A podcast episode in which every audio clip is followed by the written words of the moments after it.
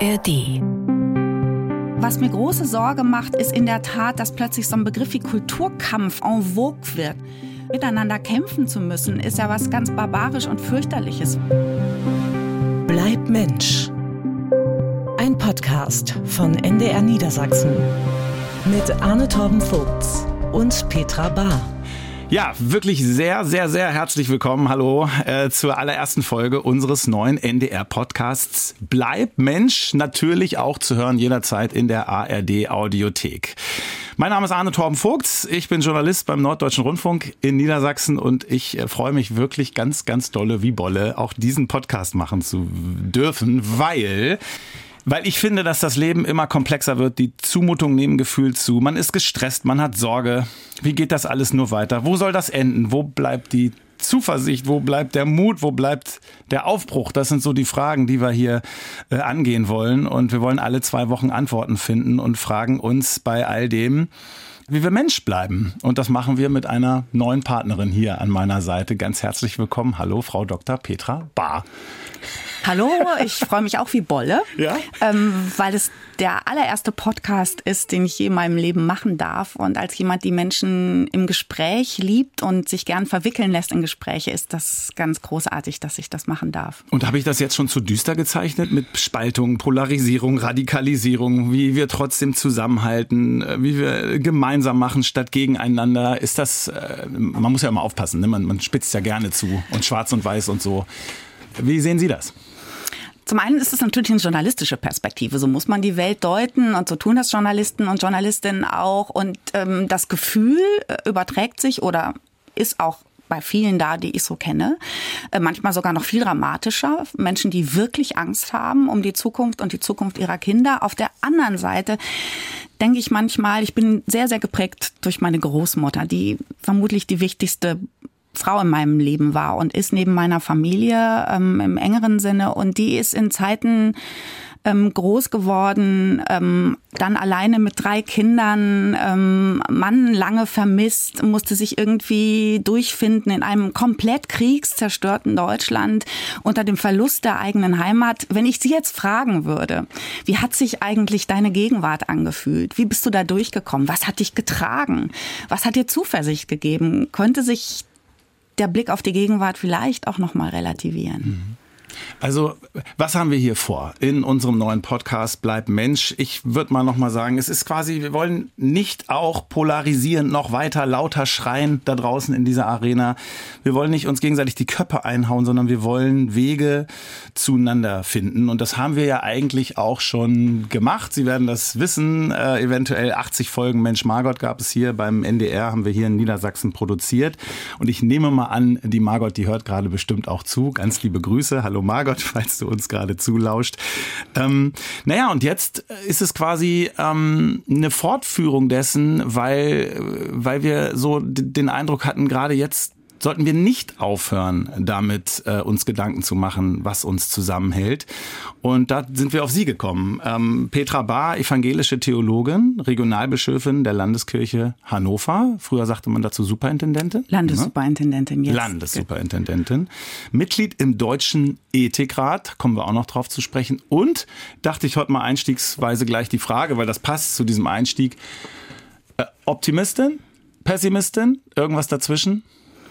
Ich mag weder das eine noch das andere, aber ich würde mich als jemand beschreiben, die Zuversicht findet immer wieder ähm, durch dunkle oder auch durch helle Phasen. Und das hat sehr viel mit meinem christlichen Daumen zu tun. Optimismus ist mir ähm, zu sehr ein herbeigeredeter Zustand im Umgang mit der Welt. Also positiv denken, ähm, einfach nur sein Mindset richtig ausrichten und so. Und ähm, ich finde, man kann schon mit den sehr gemischten Gefühlen, diesem Hin- und Hergerissen sein, zwischen Traurigkeit, Sorge und Zuversicht und ähm, die Zukunft kommt so oder so, also kann sie auch gut kommen.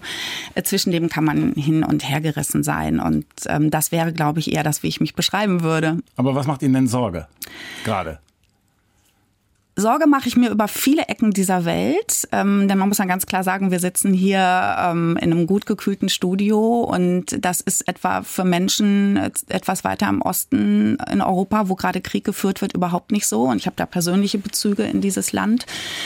Ähm, das bewegt mich sehr dass wir uns fast schon daran gewöhnt haben, dass gerade ein Krieg geführt wird und ähm, Familien, ähm, wie es auch unsere sein könnten, irgendwo im Keller sitzen und hoffen, dass sie das überleben.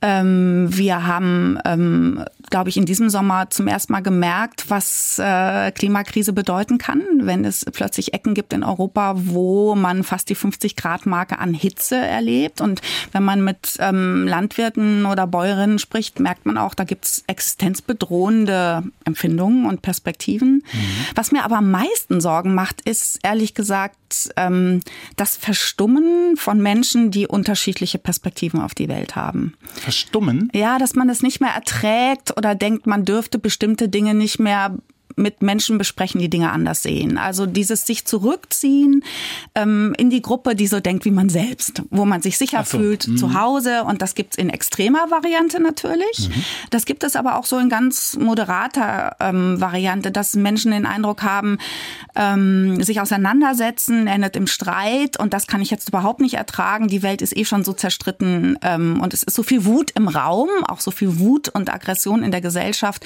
Das will ich mir nicht noch zumuten. Also ziehe ich mich zurück. Ich ah, ziehe mich zurück aus Vereinen, ich ziehe mich zurück aus ähm, Familientreffen, wo ich weiß, da ist der Onkel äh, Eduard mit diesen seltsamen Ansichten. Ich ziehe mich zurück aus Elternabenden in der Schule meiner Kinder. Ich ähm, versuche mich so weit wie möglich abzuschotten von dem, was mich provoziert, was mhm. mich ärgert, was mich anstrengt. Das macht mir echt große Sorge, weil das auch eine Gefährdung äh, unserer demokratischen Zivilgesellschaft ist. Finde ich super interessant, weil ich äh, neulich so eine Situation hatte, Freundeskreis seit 30 Jahren, Männerwochenenden, wir machen alles zusammen, acht Jungs seit Ewigkeiten und wir hatten neulich eine politische Diskussion, die irgendwie sehr emotional wurde und am Ende sind wir im Streit auseinandergegangen. Und äh, da habe ich auch gemerkt, boah, wenn das auch in diesem geschützten Raum schon so äh, heiß werden kann, dann passiert wahrscheinlich gerade genau das, was Sie gerade besprochen haben. Und bei mir, mir fällt irgendwie auf gerade, und das ist, das ist ein Thema, was mich umtreibt, ist, dass bei all diesen Themen, die Sie gerade genannt hatten, die Zumutung da draußen, ähm, dass die Themen häufig komplexer sind als die Debatten. Die werden laut geführt, da wird gebrüllt, da wird zugespitzt und rechts und links verbeißt sich und äh, hinterher ist man irgendwie nicht schlauer, eher gespaltener. Und dass ich immer dann denke, okay, wo haben wir irgendwie aber trotzdem noch gemeinsame Nenner so? Und äh, da kam mir neulich der Gedanke, mal gucken, was Sie davon halten, dass es immer einen gemeinsamen Nenner gibt, und der fiel mir sogar auf bei, was haben Klimakleber und AfD-Wähler gemeinsam? Ich finde, die haben beide gemeinsam die Angst, die Sorge, also die Emotion. Die haben vor unterschiedlichen Dingen Angst, aber die Emotion ist eigentlich dieselbe. Ich hatte fast so den Eindruck, vielleicht kann man da zueinander kommen, dass die sich mal über Ängste austauschen in allen Bereichen der Gesellschaft, die irgendwie gerade so gegeneinander stehen und nicht mehr miteinander ins Reden kommen, wie Sie es eigentlich gerade gesagt hatten. Haben Sie vor etwas Angst oder gehen Sie angstfrei durchs Leben? Ich gehe überhaupt nicht angstfrei durchs Leben.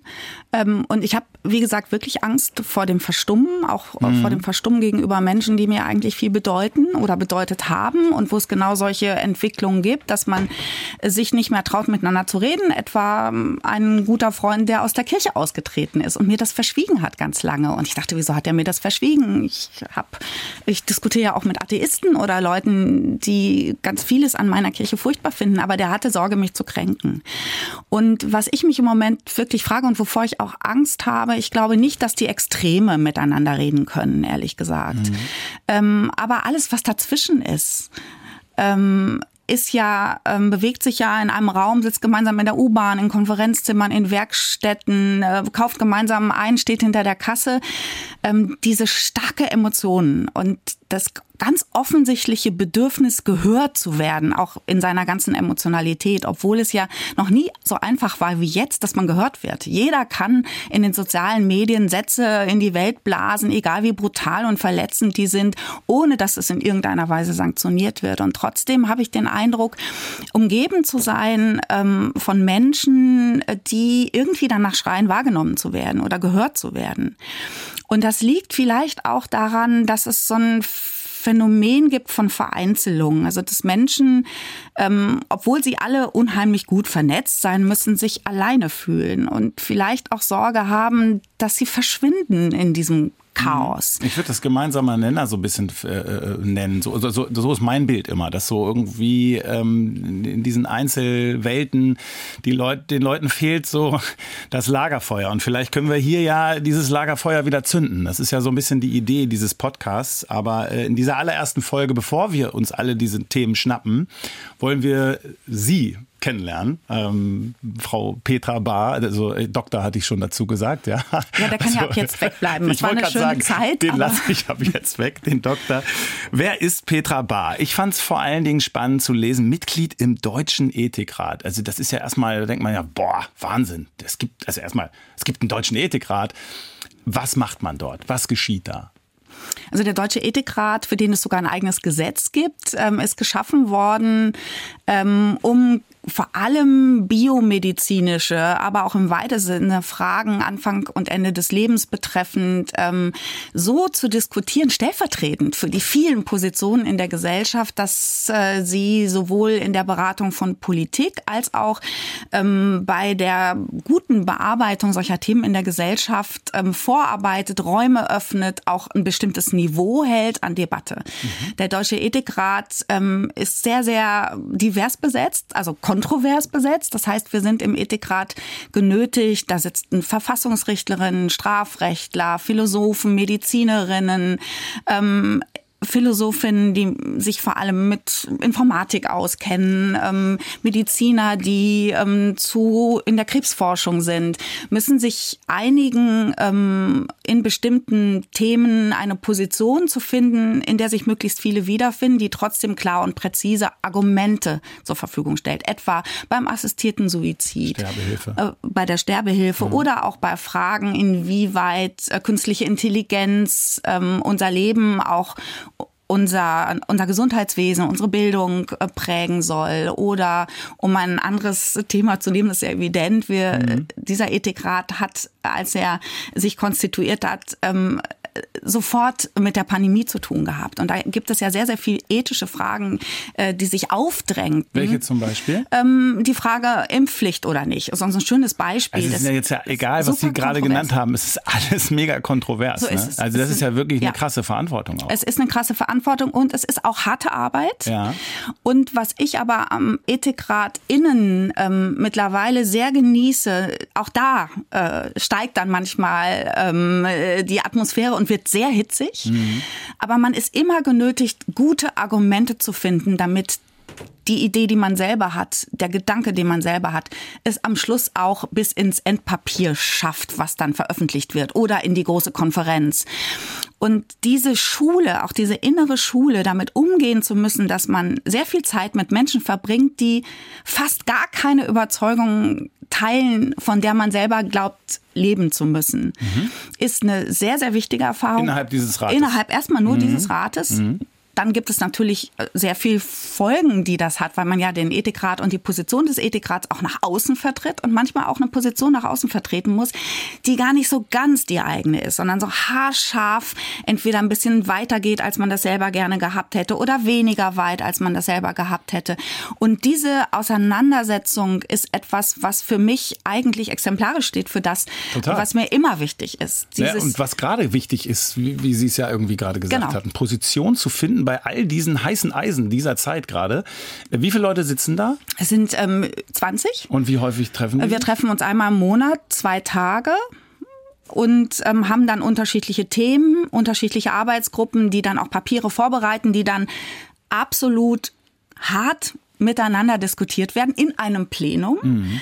Ähm, immer ordentlich der Rede Reihenfolge nach, während man da schon auf der Stuhlkante sitzt oder sieht, dass das Gegenüber auf der Stuhlkante sitzt. Und was ich daran beeindruckend finde, ist, ähm, dass Emotionen runtergekühlt werden im Argument und dass man auch Sachen verlernt, dass man seine eigenen Positionen verlernt, weil man merkt, wenn ich ehrlich bin, ist die Position äh, meines Gegenübers, die sehr gute Argumente aus einer ganz anderen Disziplin anbringt, so überzeugend, dass ich meine eigene Position revidiere. Und das ist eine ganz tolle Erfahrung, ehrlich gesagt. So Wann kann man denn so als erwachsener Mensch noch was in dieser Demokratie Weise Demokratie funktionieren sollte sozusagen so, ja, in Kleinstform. Wie ja, so das Verrückte Ideal, ist, äh, ja. Das wissen Sie ja auch als politischer Journalist. Äh, meistens denkt man ja, die Demokratie ergibt sich von selbst. Wir haben Institutionen dafür, wir haben Parlamente und Wahlen und ähm, Verwaltungen. Und in Wahrheit ist es aber so, dass Demokratie in der Tat in diesen kleinen Kontexten beginnt, wo man sich auseinandersetzen muss, wo man einen gemeinsamen Weg finden muss und wo man auch manchmal so lange in einem Raum ist, das ist auch schon passiert, bis man eine gemeinsame Formulierung gefunden hat. Und das ja. sind manchmal Stunden Wahnsinn. für zwei Sätze. Was waren die Positionen zur Impfpflicht?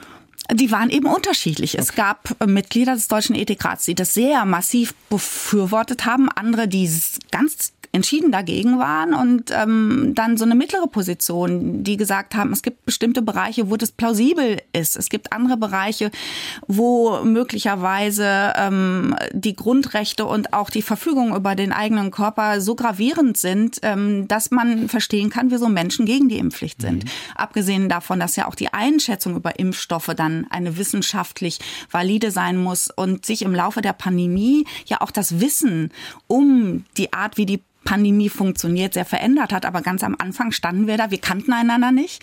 Es gab den ersten Lockdown und wir mussten miteinander sehr, sehr schnell, auch auf Anfrage der Politik, ähm, zu klugen Beratungen kommen. Und ob alle dieser Beratungen im Rückblick äh, so klug waren, wie man sie heute formulieren ja. würde, sei übrigens dahingestellt. Ja. Aber unter der Bedingung des Nichtwissens war das für mich jedenfalls in fast existenzieller Weise eine Mutprobe in Sachen Demokratie. Naja, und, und der Druck von außen ja noch dazu. Also am Ende die Impfpflicht ist nicht gekommen, aber wie ist das sonst? Wird aus diesen Ratschlägen manchmal Politik? Sieht man ein halbes, halbes Jahr später, ach guck, Gesetz äh, ist gegossen worden und wir hatten da einen Anteil dran.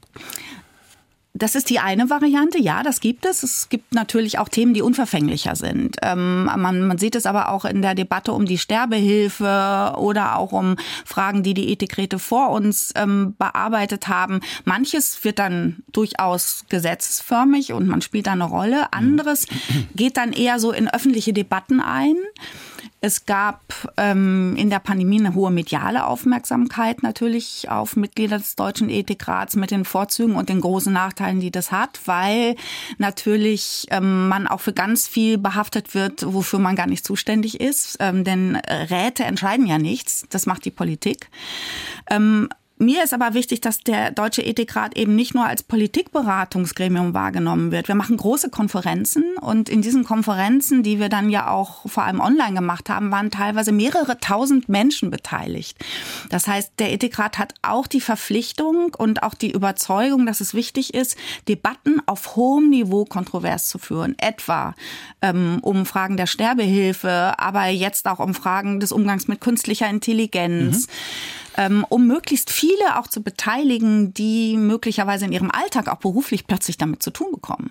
Noch ein Beispiel für ein wirklich heißes Eisen, mit dem Sie äh, zu tun bekommen. Ich weiß gar nicht, ob das auch im Ethikrat war, aber ich kann ja mal offen sagen, so sind wir nämlich auf Sie gekommen. Ähm, das ist ja quasi so der Nachfolgepodcast von Mensch Margot. Ich hatte es ja eben gesagt, für die, die jetzt später dazu gekommen sind, das haben wir drei Jahre gemacht, 80 Folgen. Und Margot ähm, ja, tritt jetzt kürzer in Ruhestand und wir haben gemerkt, wir wollen aber weitermachen. Und die Ursprungsidee kam in einem Interview, das ich gesehen habe von Ihnen und Margot Käßmann. Da ging es um auch die heikle, wieder mal heikle Frage Waffenlieferung in die Ukraine. Margot hat sich da ähm, ja auf die Position bezogen im Sinne der Friedensbewegung ähm, keine Waffen, äh, immer die falsche Lösung und äh, Sie haben dagegen gehalten. Das war ja wahrscheinlich auch keine einfache Meinung, da durchzufechten oder zu halten. Mit welchem Argument nochmal? Also so ganz, äh, es ist schwierig, es ist auch komplex, aber so ganz grob. Also diese friedensethischen Fragen sind in der Tat sehr kompliziert und ich würde als erstes mal sagen, wichtig ist mir, dass Margot Kissmann und ich solche Kontroversen aushalten und sie auch führen und nicht sagen, ich ziehe mich in das eine oder das andere Lager zurück. Das gibt es in der evangelischen Kirche, das gibt es auch in dieser Gesellschaft, sondern wir haben dann an irgendeinem Punkt gesagt, wir trauen uns diese Debatte auch öffentlich zu führen. Und es gibt eine radikal pazifistische Position, die sagt, äh, Waffen unter gar keinen Umständen nie. Und dann gibt es eine Position, die sagt, um Schlimmeres zu verhindern, um Menschenwürde verachtende Entwicklungen wie die Entführung von Kindern, ähm, das Bombardieren von Universitäten oder von Städten ähm, zu verhindern, braucht es auch eine Solidarität mit Waffenunterstützung für die Ukraine. Ähm, und das ist meine Position. Also eine friedensethische Position, die überhaupt nicht ähm, militaristisch fröhlich sagt, lasst uns in den Krieg ziehen, wie einem das dann unterstellt wird, sondern ähm, sich immer fragt, was ist eigentlich das Instrument, was das rechtserhaltende Mittel stärkt, um es mal jetzt etwas formaler zu formulieren. Also die Souveränität der Ukraine zu akzeptieren, ist ja etwas, was ähm, nicht nur Juristinnen und Juristen machen müssen, sondern das hat ja Folgen auch für den Umgang mit einer Gesellschaft, die in einen Krieg gezogen wurde, den sie nicht wollte. Mhm. Naja, und Sie standen dann dafür, am Ende zu sagen, ich würde demnach also Waffen liefern. Genau. Gab es Ärger? Ähm, ja, natürlich gibt es Menschen, die das unerträglich finden und einen beschimpfen, aber es gibt eben auch andere, die sagen, sie sind als evangelische Christen und Christen froh, dass auch diese Position eine Stimme bekommt. Ähm, das betrifft übrigens nicht nur Leute in der Bundeswehr, wie dann immer unterstellt wird, sondern ganz viele Menschen, die eben sehen, ähm, dieses echte Dilemma, in das man gerät, wenn man über diesen Krieg nachdenkt und sich dann am Ende ähm, klar machen muss, ähm, dieser Krieg hat auch was mit uns zu tun. Mhm ähm, mit der westlichen Welt und ähm, die Ukraine muss diesen Krieg gewinnen, denn die russische Perspektive auch auf Deutschland ist ja eine, die jetzt schon geprägt ist äh, von dem Willen, uns zu zeigen, wer der Stärkere ist. Und zwar auf Kosten von Menschenrechten, auch im eigenen Land. Und so eine Position in aller Differenziertheit darstellen zu müssen, ist deswegen gar nicht einfach, weil natürlich auch Kollegen und Kolleginnen von Ihnen ähm, dann gerne mal eine Polarisierung erzeugen, äh, deutlich unter dem Differenzierungsniveau, was man braucht. Da sind wir wieder beim Thema. Ne? Und vor allen Dingen auch in den sozialen Medien. Ich nehme an, da gab es dann ja. irgendwie den meisten Ärgern. Welche Reaktionen haben also Sie Also interessant sind vor allem übrigens die Reaktionen äh, gegenüber mir als Frau. Also Frauen dürfen sich mit solchen harten Themen nicht befassen. Diese Ach. seltsame Vorstellung gibt es immer noch, obwohl okay. es ja sehr, sehr kluge Friedensforscherinnen gibt, die seit 20 Jahren nichts anderes machen, als sich mit solchen Dingen zu befassen. Aber das war das eine Argument. Ja. Wie kann denn eine Frau äh, sich in so harte Themen einmischen? Ähm, und das andere war seltsamerweise, dass man ähm, als Vertreterin der Kirche immer für den Frieden sein müsse. Und wenn ich dann gesagt habe, äh, ich bin für den Frieden, aber eben auch für Gerechtigkeit, weil es eine große biblische Linie gibt, die immer fragt, wo ist die Gerechtigkeit, äh, wurde einem dann das nicht zugestanden. Auf der anderen Seite hat Margot Kissmann natürlich ihrerseits auch viel Polemik abgekriegt. Und ich würde immer noch sagen, ich bin froh, dass wir das gemacht haben, um deutlich zu machen, man kann eben miteinander streiten und sich dann einen Podcast vererben. Ganz kurz nochmal zu den sozialen Medien, ne? Ähm, weil wir gerade eben die ganzen ja. heißen Eisen ja. hatten, die Sie ständig anfassen ja. und dann den Ärger, den man in sozialen Medien bekommt. Sind Sie in den sozialen Medien? Sind Sie aktiv?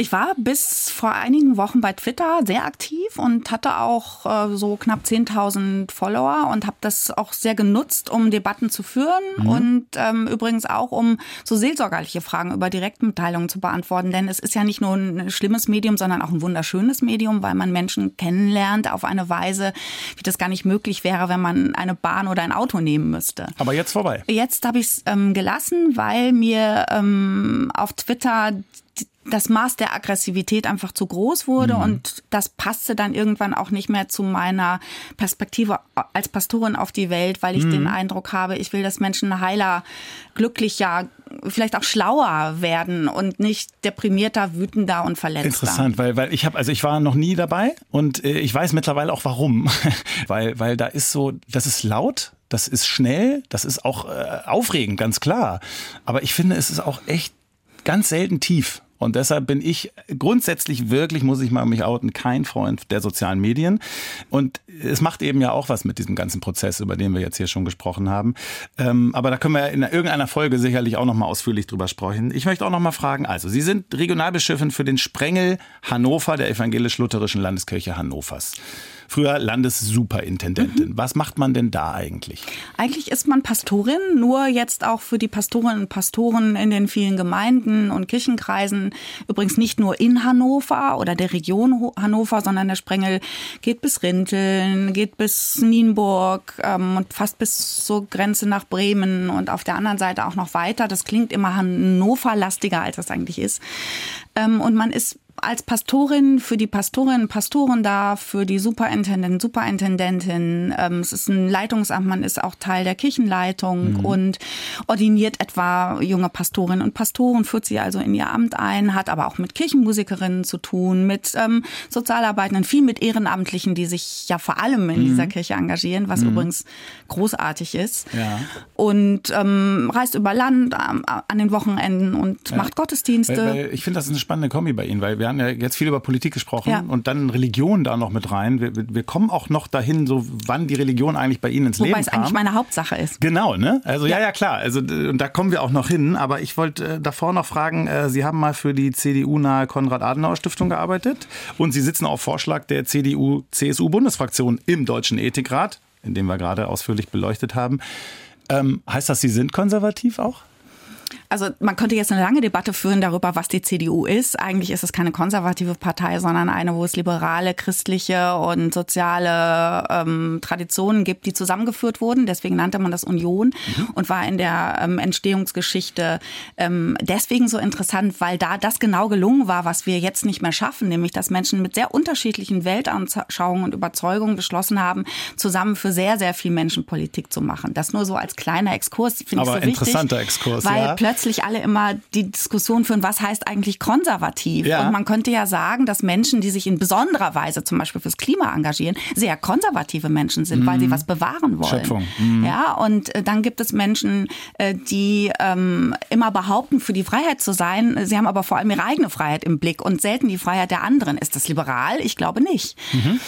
Ähm, aber ähm, die, die Prozeduren, wie man in diese Räte gerät, ähm, sind das eine. Und ich habe in der Tat ähm, eine Weile ähm, in der Konrad-Adenauer-Stiftung eine Leitung äh, inne gehabt, aber die Stiftungen äh, sind ja nicht die Partei, sondern machen durchaus auch kritische Begleitung von politischen Prozessen. Und wenn ich mich selber beschreiben würde, würde ich immer sagen, wenn ich eins nicht mag, sind's Lager. Das einzige Lager oder wozu ich mich wirklich zutiefst zugehörig fühle, ist die lutherische Konfession, weil ich in ihr aufgewachsen bin und weil sie eben auch Grund und Teil meines Lebens ist. Alles ja. andere ist viel variabler, verändert sich auch im Laufe eines Lebens. Ja.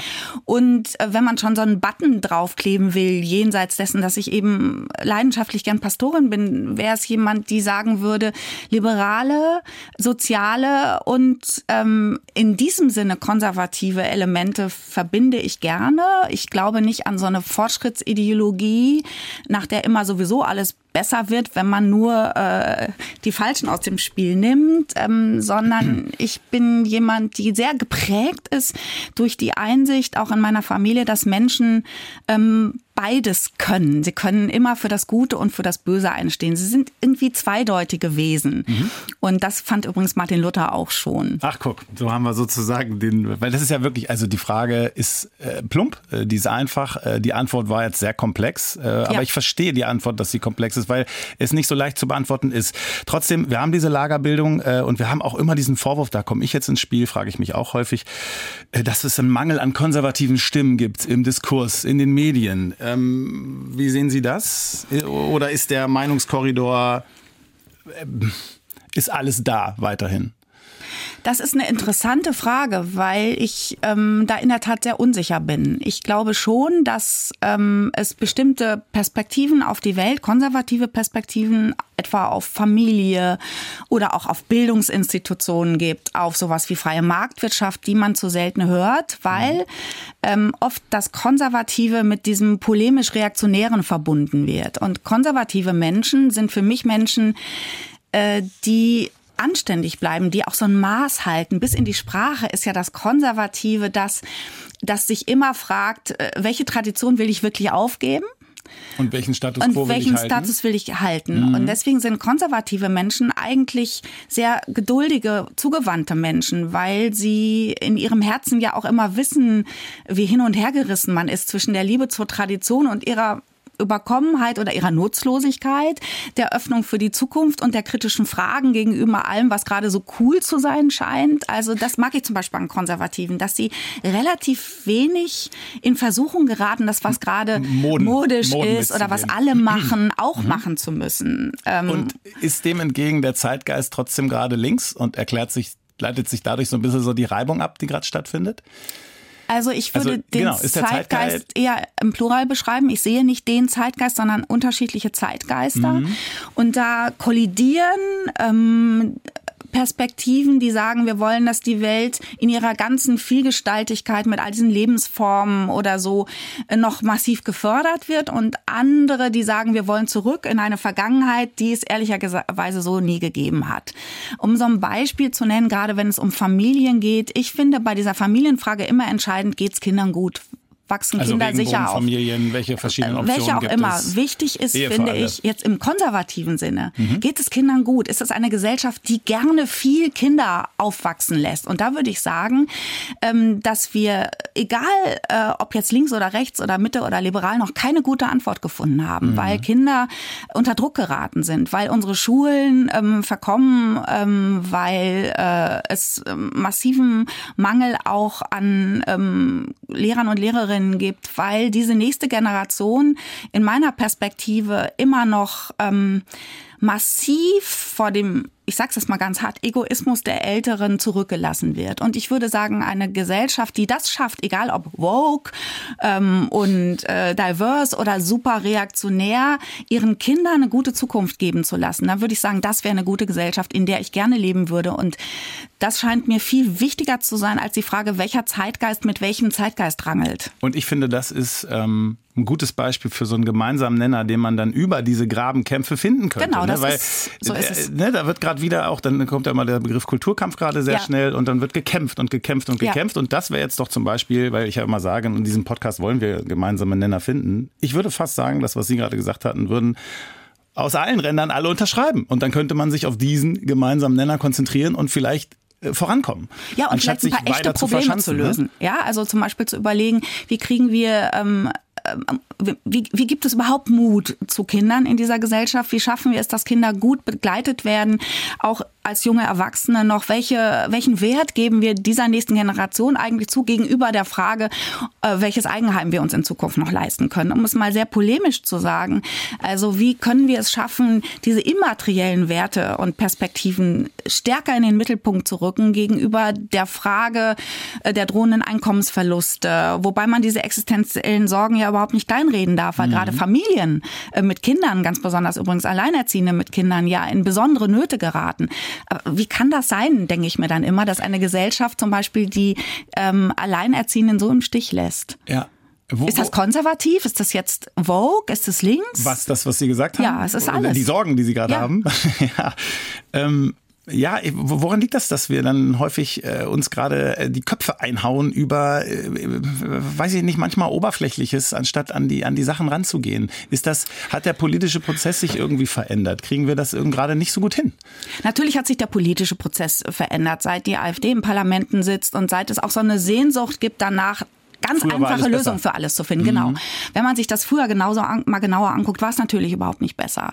Also die Zahl der Alleinerziehenden etwa äh, nach dem Krieg war unfassbar groß und diese Margarine-Werbefamilie ist eigentlich eine Idee der Werbung. Ähm, das, was mir große Sorge macht, ist in der Tat, dass plötzlich so ein Begriff wie Kulturkampf, was ja ein ganz schreckliches Wort ist, en vogue wird und alle möglichen Menschen, egal ob im Journalismus oder im alltäglichen Leben, ähm, überall Kulturkämpfe wittern und sich in sie verstricken verstricken lassen. Denn miteinander kämpfen zu müssen, ist ja was ganz barbarisch und fürchterliches. Wir sind ja eigentlich ähm, nach 300 Jahren brutaler Lerngeschichte eigentlich auf den Trichter gekommen, zu sagen, wir wollen die Dinge anders aushandeln. Mit Argumenten. Naja, mit, gerade bei uns in Deutschland da, nach 45 so Konsens, äh, ja? also die, die, der lange Weg des Konsens ja. sozusagen, Ausgleich, so anstrengend das manchmal ist. Ne? Und aber dass es anstrengend ist, ja. das ist vielleicht ein bisschen vergessen worden. Man will das vielleicht auch irgendwie umsonst. Und es gibt zunehmend natürlich auch so die Haltung, ich bin super für die Demokratie, wenn sich meine Position durchsetzt. Mhm. Aber es ist natürlich immer auch eine Kränkung, weil man immer damit leben muss, zwischendurch in die Minderheit zu geraten.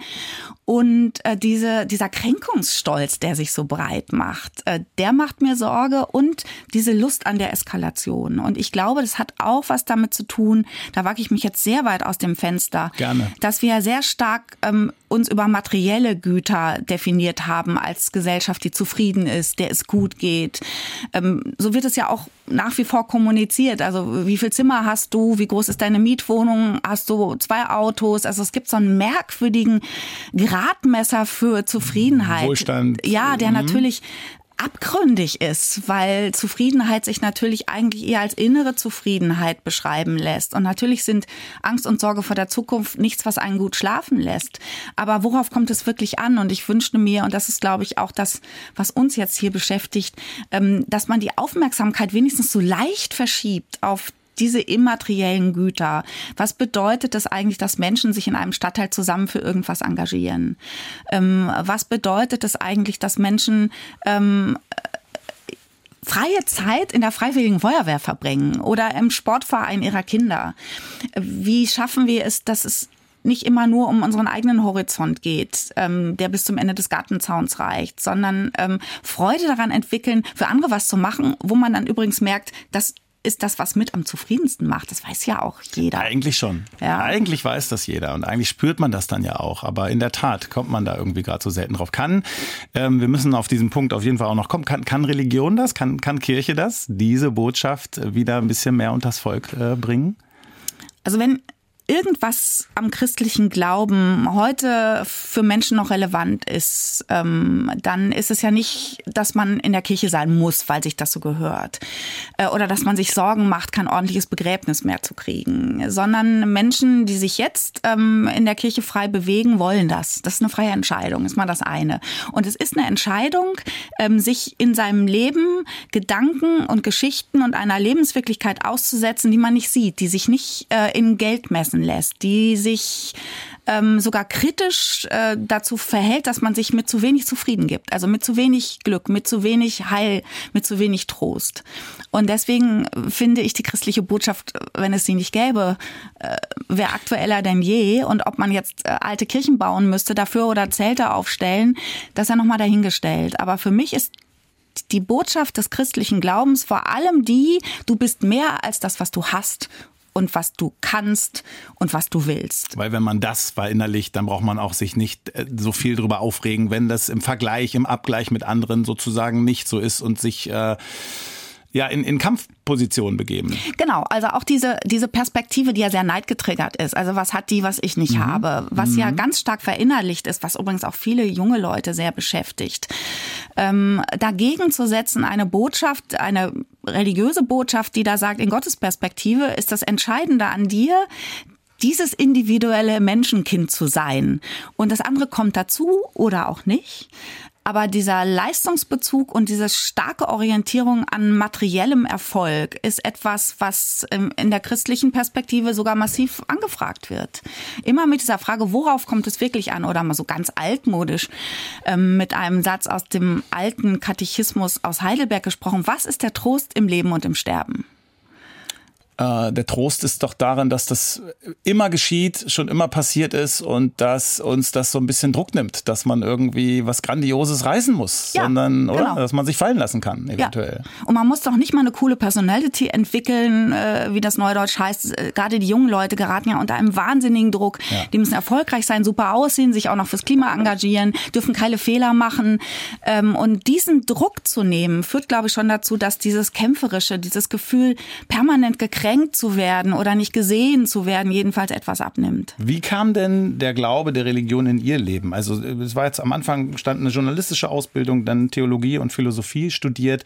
Also klingt für mich so ein bisschen über die Theorie zum Glauben gekommen? Nee, andersrum. Ich hätte mich als ähm, 18-Jährige nicht getraut, Theologie zu studieren, ah. weil ich aus einer sehr religiös geprägten Familie komme. Mhm. Deswegen kann ich nicht sagen, wann kam der Glaube in mein Leben, sondern der war immer da. Meine Eltern sind sehr evangelisch engagiert, aber auf so eine Weise, die uns Kindern immer alle Freiheit gelassen hat, uns selbst dazu ins Verhältnis zu setzen. Und gleichzeitig hatte ich einen ganz tollen Pastor in meiner Kindheit und Jugend.